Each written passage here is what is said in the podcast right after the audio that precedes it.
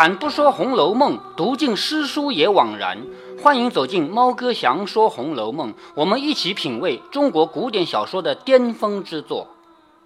好，我们看到啊，因为秦可卿病得很严重，所以呢，这帮明明是到这边来过生日的人呢，就有些人去看戏，但是呢，王熙凤和贾宝玉两个人呢，去看望生病的秦可卿了。秦可卿这个话呢，说的。也非常得体啊，说是因为我没有福，这么好的人家，公公婆婆把我当亲女儿一样，我的老公跟我也互相敬重，而且你，你是我的婶娘，你对我又这么好，可是我没有办法报答你们，我病得这么厉害，而且他还说，我感觉我都活不过过年了，我都活不到明年了。这个时候，贾宝玉。本来在看的那个《海棠春睡图》，在看的那个对联叫“嫩寒锁梦因春冷，芳气袭人是酒香”。突然之间听到这个话，就像万箭穿心，他眼泪不知不觉的就流了下来。凤姐儿心中虽然十分难过，但是她不敢哭，因为病人这个时候最要紧的是让他开心，开心一下的话，身体好得快呀。如果你看完病人，你自己先哭起来了，那那个病人怎么办？是不是？所以他虽然内心也很难过，但是他不敢哭。如果他这样反而添了心酸的话，倒不是来开导劝解的了。见宝玉这个样子，就说：“宝兄弟，你也太婆婆妈妈的了。他病人不过这么说，哪里就真到这个田地了？也就是说，王熙凤是强忍着不哭的，对不对？可是宝玉没忍得住，宝玉就哭起来了。于是他就骂宝玉说：‘宝兄弟，你也太婆婆妈妈的了。’他病人不过这么说而已，哪里就真的到这个田地了？况且能多大年纪的人，略病一病就这么想那么想的，这不是给自己添病了吗？贾蓉说，他这个病也不用别的，只是吃的饮食就不怕了，就是因为他没胃口吃东西嘛。如果等到有胃口吃东西，那不说明他身体要好起来了吗？是不是？凤姐说，宝兄弟，太太叫你过去呢，你别只管在这里这么着，到招的媳妇儿心里不好。太太那里又惦记着你，你看他把宝玉赶走了，为什么要把宝玉赶走呢？那不不要惹的，嗯，对，就是从情节上讲是宝玉在这里哭哭啼啼的，会导致秦可卿伤心，对不对？但是在小说的写法上很重要，把宝玉赶走以后就剩他一个人了，待会儿贾瑞就有机会了，知道吗？如果贾宝玉跟他在一起，那贾瑞有什么机会啊？对不对？所以别人看着哎，对对，所以。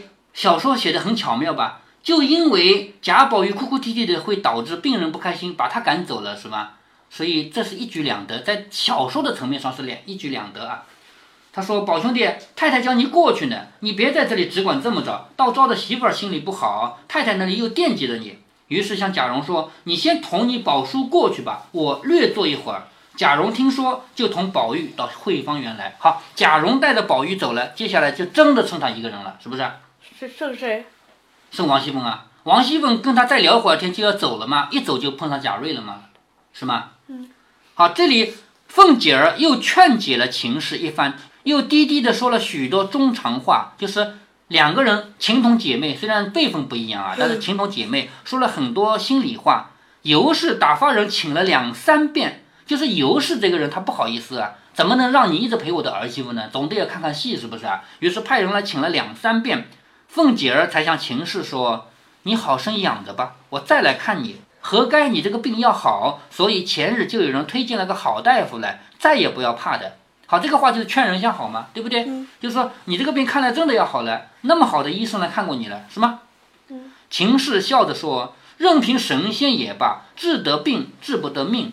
婶子，你知道我这个病不过是挨日子罢了。”就是秦氏自己说，我这个病不过就拖拖日子了，就是早死晚死的意思了。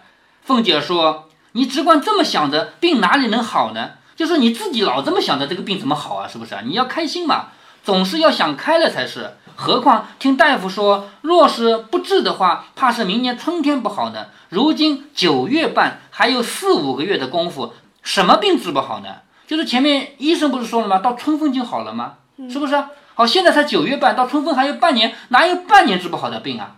是吧？嗯，咱们若是不能吃人参的家里，也就难说了。你公公婆婆听到治得好，你别说一两钱的人参，就是两斤也吃得起啊。好生养着吧，我过园子去了，就是又劝他两斤。哎，这个话嘛，当然是就是往好里面说，就是你这个病方子里不是有人参吗？对不对？又咱们又不是吃不起人参，每天两钱而已，算什么啊？你就是两斤，我照样给你吃，是这个意思吧？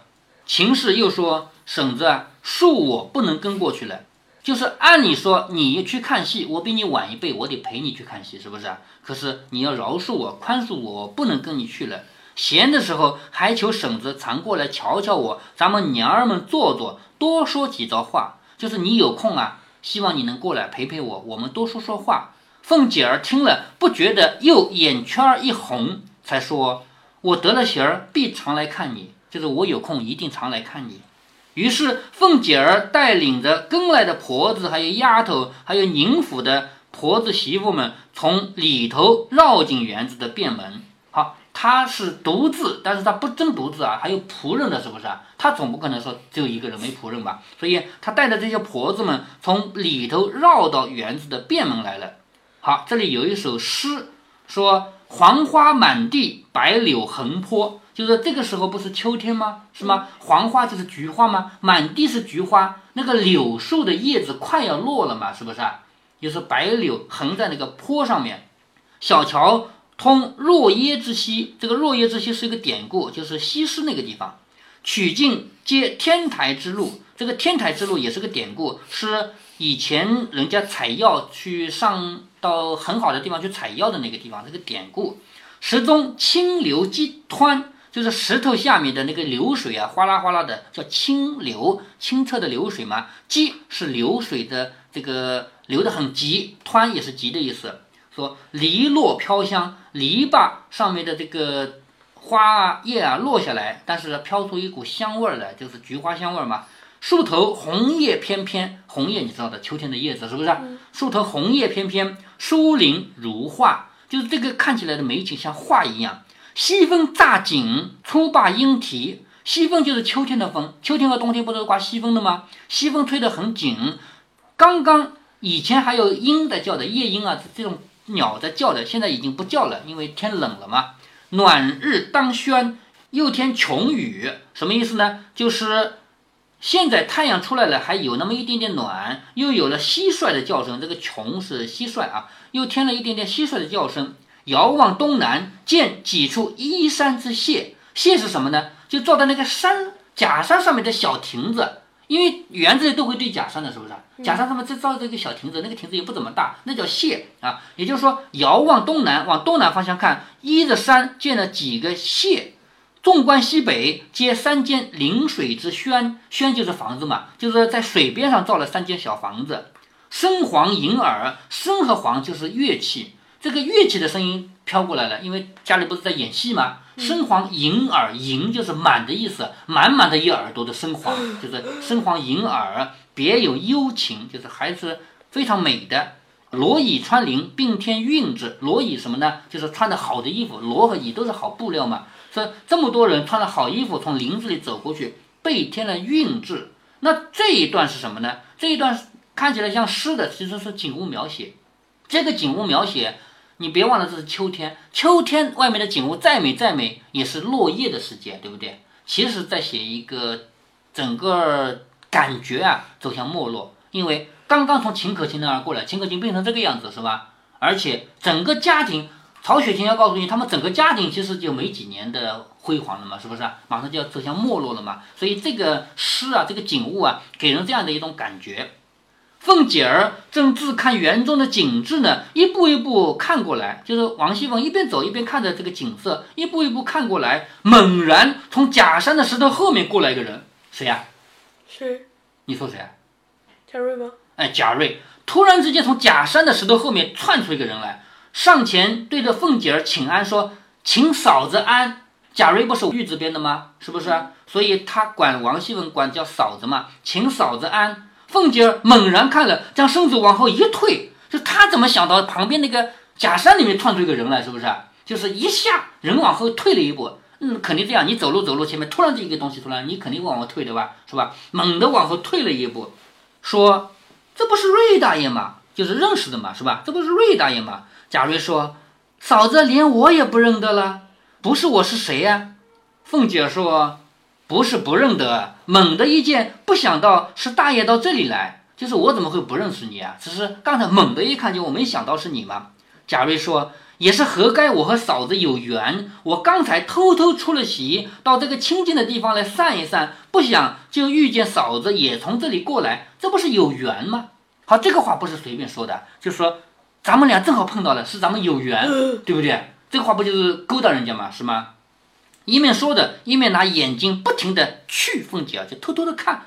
因为古代男女授受不亲，你不是随便能看的，是不是啊？而且他们的地位，我前面分析过了啊。王熙凤是这家嫡派的，而那个贾瑞是你根本就图上找不到他是哪一家的人。就是虽然姓贾，虽然是他的爷爷也是代字辈的，但是跟他们这荣府宁府本身离得比较远的嘛，所以地位不一样，他是不可以这样看王熙凤的。但是他拿眼睛不停地看王熙凤。凤姐儿是个聪明人，见他这个光景，如何不猜透八九分？王熙凤这么聪明的人，怎么不知道这个贾瑞什么心思啊？是吧？于是他向贾瑞假意的含笑，就他没有直接骂滚开。如果他直接把贾瑞给骂走啊，或者或者怎么样呢，都没事，贾瑞也死不了。关键是王熙凤也不是好惹的，他会假装就像钓鱼一样，钓鱼撒饵是为了什么？是为了给鱼吃吗？当然不是，是为了把鱼钓上来，是不是啊？所以他想整死贾瑞，他也要先撒点饵，是吗？所以他向贾瑞假意的含笑说：“怨不得你哥哥时常提起你，说你好。今日见了，听见你说这几句话，就知道你是个聪明和气的人了。好，怪不得你哥哥，你哥哥就是我丈夫啊，怪不得我丈夫老是说你好。我今天见到你，你说的这个话，我就知道原来你是个聪明人啊。这会子我要到太太们那里去，不得和你说话。”等闲了，咱们再说话吧。也就是说，现在没空，现在我要到太太那边看戏去呢。等有空，咱们再说话吧。也就是说，给人家一个饵，是不是？嗯。一个钓钩放下去了吧？是吗？就等着你上钩了吧？贾瑞说：“我要到嫂子家里去请安，又恐怕嫂子年轻，不肯轻易见人。就是我是想去给你请安的，可是我怕你年轻不见我。”凤姐假意的笑着说：“一家子骨肉，说什么年轻不年轻的话？”贾瑞听了这个话，再也想不到今天这个奇遇，那情景光景一番不堪难看了。也就是说，他贾瑞就是想入非非了。他想，你不是叫我以后有空去找你吗？是不是？于是他就想的那么远了。凤姐说：“你快去入席吧，子熙他们拿住你罚酒，就是你离开那个席位时间太长了，他们会抓住你要你罚酒的。”贾瑞听了，身上已经木了半边，木就是变成木头了，没感觉了，你知道吧？就是贾瑞这个人想入非非想多了嘛。而且王熙凤跟他说话又这么软语，是不是？说身上已经木了半边，慢慢的一面走着，一面回头来看。凤姐儿故意把脚步放迟了些，见他去远了，心里就暗暗想着：这才是知人知面不知心的，哪里有这样禽兽的人？他如果真的这样的话，几时叫他死在我手里？这才知道我的手段。好，这句话到下一回就成真了。他真的把贾瑞给整死了。于是凤姐儿方一步前来，将转过一重山坡，见三个婆子慌慌张张的走来，见了凤姐儿，笑着说：“我们奶奶见二奶奶只是不来，急得不得了，叫奴才们又来请奶奶了。”也就是说，王熙凤一直不来，尤氏在那边不定心，是不是啊？派了多少个人来请，现在又请了。说我们奶奶见二奶奶一直不来，急得不得了，叫奴才们又来请奶奶了。凤姐说：“你们奶奶就是这么急脚鬼似的。”你看她说的这个话，就急脚鬼，就是不读书的人说的话啊。说你们奶奶就是这么个急脚鬼似的。凤姐儿慢慢的走着，问：“戏唱了几出了？”那婆子回道：“有八九出了。”什么叫一出戏？知道吗？就是古代的一个戏，比如说《白蛇传》吧。《白蛇传》从头演到尾要两三个小时的，你说连续看两三小时戏累不累啊？很累，就分成很多个段落，然后这些段落呢是可以独立演的。假如你只想看其中第一段，那就演第一段给你看；你想看其中第五段，就演第五段给你看。这叫一出戏，是吧？所以现在问戏演了第几出了？说已经有八九出了。说话之间已经来到了天香楼的后门。好，天香楼第一次出来，这个书。里面有一个说法叫秦可卿迎上天香楼，你别忘了第五回里面秦可卿的判词是吊死的，是不是？嗯，是上吊死的。但是在后面真的讲到秦可卿之死呢，秦可卿是病死的，为什么呢？前面说吊死，后面说病死，是跟你讲过没有？讲过，因为呃吊死，嗯不能给读者看。呃，不光是吊死啊，因为他家的丑事儿是贾珍和秦可卿两个人，公公和儿媳妇两个人偷情的事儿啊，不能给人看，因为这个事情关系到曹雪芹自己家里的丑事嘛，是不是？所以脂砚斋就劝他说：“你不要这么写，这样写的话，你的家丑就写出去了嘛。”所以家丑，对呀，这个事儿肯定是曹雪芹自己家里发生过嘛，知道吧？所以。脂砚斋叫他不要写这个丑事，不要写。后来他改掉了，然后脂砚斋在旁那就不能把哎呀前面哈呃看到了也改一下。对对，前后没改。册子。对，前后没改成一样的，就是曹雪芹把这个写的好好的文章删掉了一半，后面那一回整个就删掉一半，那回特别短，就是因为把这个。公公和儿媳妇偷情被人发现，然后上吊死的这一半给删掉了。然后脂砚斋在旁边写了一句评语，说雪晴真是厚道之人，厚道啊，家丑不写了，知道吗？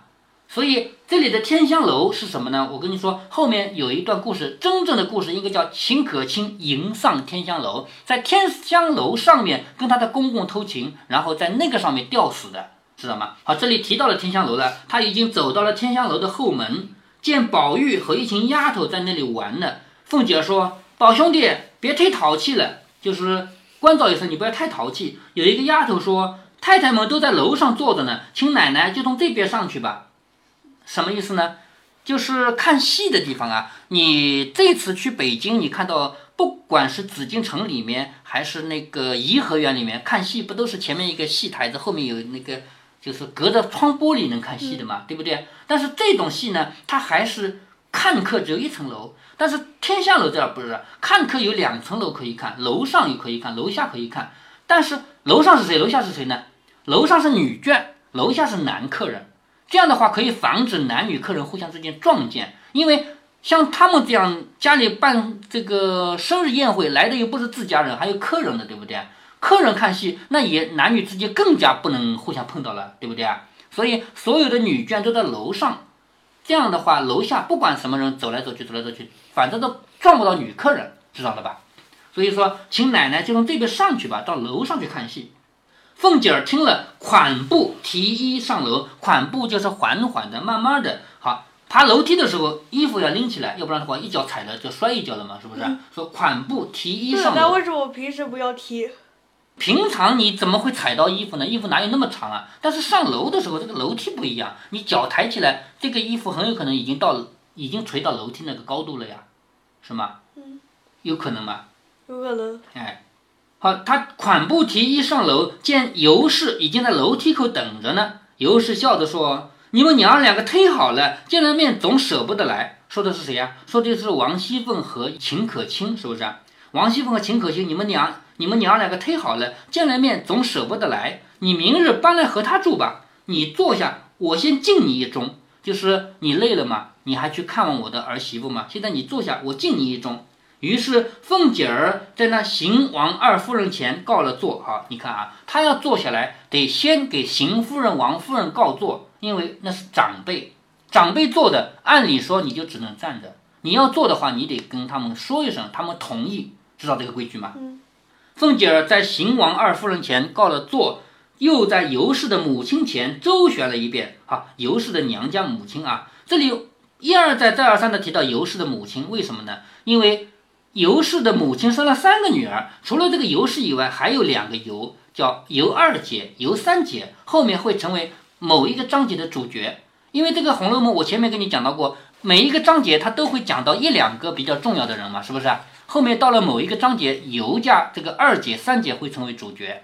好，这里暂时先跟你提了一下，说他又在尤氏的母亲前周旋了一阵，人同尤氏坐在一桌上吃酒听戏。尤氏叫拿戏单来，让凤姐儿点戏。凤姐儿说：“亲家太太和太太们在这里，我哪里敢点啊？就是拿了一个单子来给我点，就像咱们现在到饭店点菜一样，那你来点菜。”他说：“我哪敢点啊？有长辈在这儿呢，让长辈点，是不是这个道理啊？就是客气嘛。”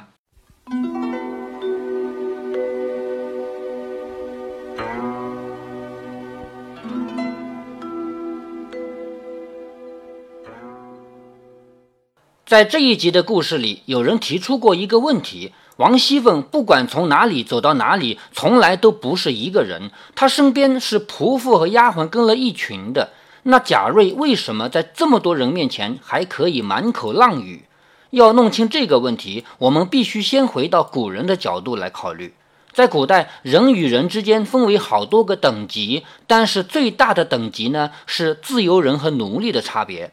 虽然自由人还分很多个等级，但是他们至少都有生命权。奴隶是彻底没有人身自由的，而且连生命的权利都不一定有。中国的奴隶制是什么时候结束的呢？好多人以为是春秋战国时期，其实不是。春秋战国时期是奴隶社会和封建社会的分水岭，从战国开始，慢慢的就进入封建社会了。也就是说，不再使用原来那种用棍棒和皮鞭压迫的劳动为主了。但是，真正的奴隶制度是什么时候结束的呢？是大清亡国前夕。当时，西方列强一边拿枪炮欺负咱们，一边还满脑子的道德伦理，指责中国的两大问题：一是太监制度，二是奴隶制度。在这种情况下，一直到一九一零年，当时大清国已经只剩下最后一口气了，终于颁布了《钦定大清刑律》，正式废除了奴隶制，比美国废除奴隶制还要晚。从此，中国人才终于实现了一句话，叫“法律面前人人平等”。当然了，咱们话也得反过来说，中国维持了两千年的奴隶制，跟美国的黑奴制度、西藏的农奴制度，还有春秋以前的奴隶制，还是有很大区别的。这是中国比较开明的一个见证。